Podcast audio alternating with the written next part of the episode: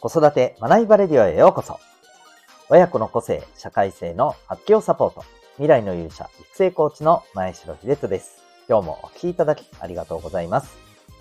親と子供のコーチングを通して、お子さんが中二病ではない主人公感覚を持ち、困難に向き合えるしなやかなメンタルに育つ。そんな子育てのサポートをしております。この放送では、共働き、子育て世代の皆さんに向けて、親子のコミュニケーション、今、未来を自分らしく生きるために大切なことを毎日お送りしております。今日は第793回でございます。親子で注意しておきたい、ドツボにはまる癖。そんなテーマでお送りしていきたいと思います。また、この放送では、ポンと挑戦のヒーロー、希望戦士ダクシオンのヒーローズラボシンを応援しております。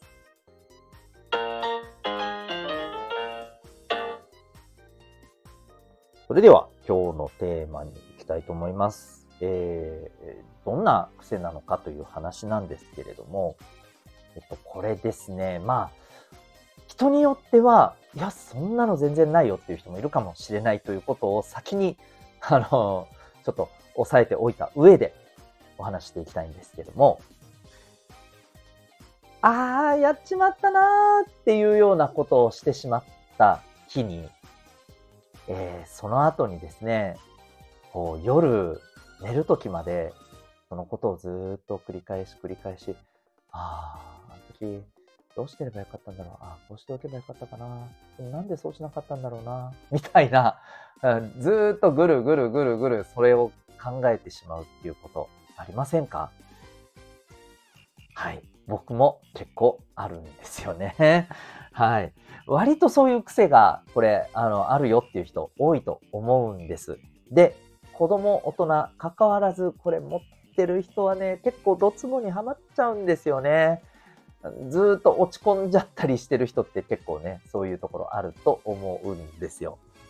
で、まあ、この癖、ちょっと注意した方がいいなというのが今日のお話でございます。とは言ってもですね、これ無理に直そうというのもですね、またね、かえってね、難しいんですよね。なんか、うん、無理に考えないこうとしてもですね、これちょっと考えちゃうんですよね。うん。で、えー、これに対してのですね、まあ、あのー、これ注意点というか、あの、気をつけましょうっていうのはですね、とにかくどうすればよかったのか。うん、まあ、さっきも言いましたけど、どうすればよかったんだろうとか、なんでこうしなかったんだろうとか、この二つはよした方がいいと思います。まず、これはよした方がいい。うん。だってどうしようもないですもん。考えたところで。だってやっちゃったんだし。っていう話ですよね。はい。で、もう一つが、もう一つが、もうやめた考えないなんかちょっと気分を晴らそう多分ですね、これもあんまり良くないんですよ。あの、さっきのドツボにはまるよりはまだいいんですけど、これもあまり良くないと思います。なぜならば、これって他のことに、要は意識をもう一旦逃がそうってことじゃないですか。もちろんね、あの、現実逃避も大事です。大事なんですけど、えそもそもこういう癖がある人って、うん、その、なんていうのかな、対処法ってあんまりね、合ってないと思うんですよ。多分ですね、やってみたらわかると思うんですけど、あまり合わないと思うんです。うん、例えば、わかりませんけど、大人的には、じゃあもうちょっと飲みに行こうみたいな。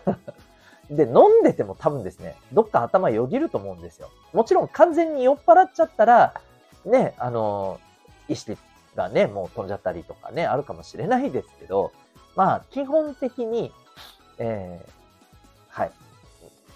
あれですね。うん。頭の中にはね、余計ね、残っちゃうと思うんですよね。うん。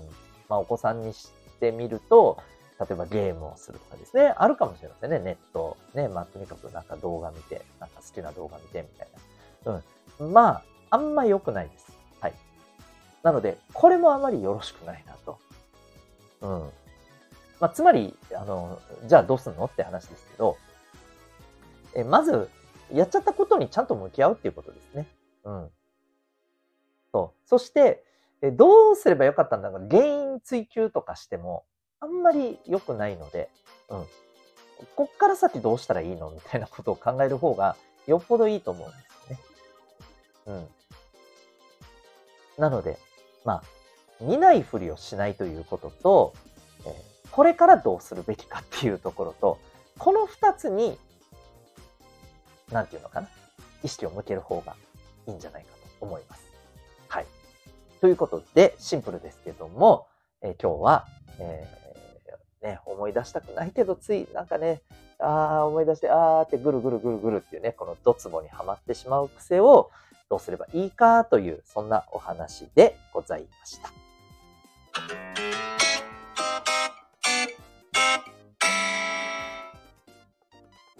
それでは、えー、ここでお知らせをさせてください。来年高校受験を控えている中学2年生の、えー、お子さんがいらっしゃる、えー、保護者の方にぜひお聞きいただけたらと思っております。まあ、おそらくどのお母さんお父さんもですね、気になってるところでしょうけれども、受験に向けて、えー、志望校とかどうなってるんだろうとか、このあたり気になってたり、えー、するでしょうか？もしくは志望校はしっかり決まっているんだけれども、ちょっと成績的にどうなんだろうなとかですね。いわゆる、あの、受験に向けた目標が今一つ定まっていない、もしくは定まっているけれども、そこに向けて不安がある。うん、もっと言うと、例えば成績的にちょっとここから巻き返しをしていかないといけないんじゃないかな。でも本人を見てると、点点点みたいなですね。えそんな状況にある方、えー、お子さんの中ではですね、いろいろと渦巻いているんじゃないかと思います。まあ、あるいは何も渦巻いておらず無風かもしれません。うん。いずれにしてもこの状態でですね、お子さんが一人悶々としても、まあ、あまり、うん、望ましい方向に行かなさそうだなということであればですね、えー、ぜひお勧めしたいのが、親子サポートのコーチングプログラム、セルフアクションコースでございます。このプログラムはですね、例えば目標を見つけるということであったり、あるいは目標に向けて不安がある。で、その不安とどう向き合い行動していくか。ということをですね、力強く、えー、アプローチをしていく。力強く、まあ、自分でね、行動していくためのアプローチをする。えそんなコーチングサポートプログラムでございます。興味がある方はですね、概要欄にあるリンクからウェブサイトをご覧になってみてください。実際にですね、受講された方で、え塾に通っているより、時よりもですね、成績が伸びて、やりたいことも見つかってですね、えー、まあ、自主学習中心で志望校に合格したという方もいらっしゃいます。えちなみにこのプログラム、えー、オンラインでの受講が可能です。はい。私は沖縄におりますけども、県外から受講されていらっしゃる方も、えー、いらっしゃいます。えー、興味ある方はぜひリンク先から、えー、ウェブサイトをご覧になってみてください。体験も、えー、受けることが可能です。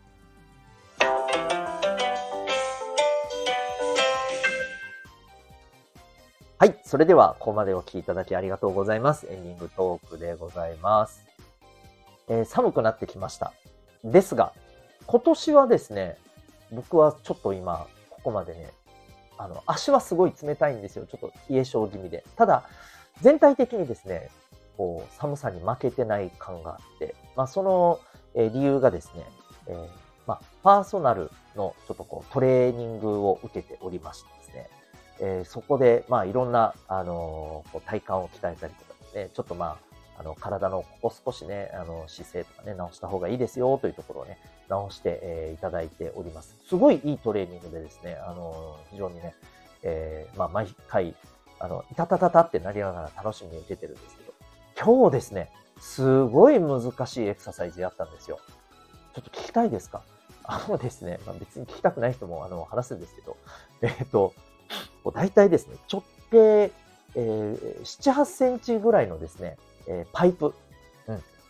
この1本のパイプの上をですね、こう、いわば、あの、綱渡りよろしく歩くみたいな、そういうのやったんですよ。これちょっと皆さん聞きたいんですけど、これどうですか？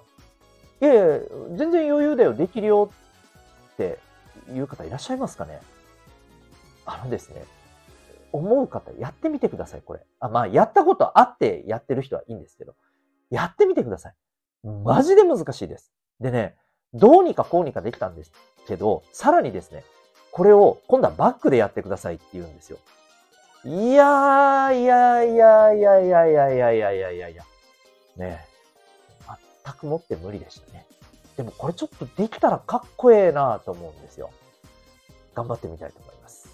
皆さん、ちょっと気になった方は、何だったらお試しください。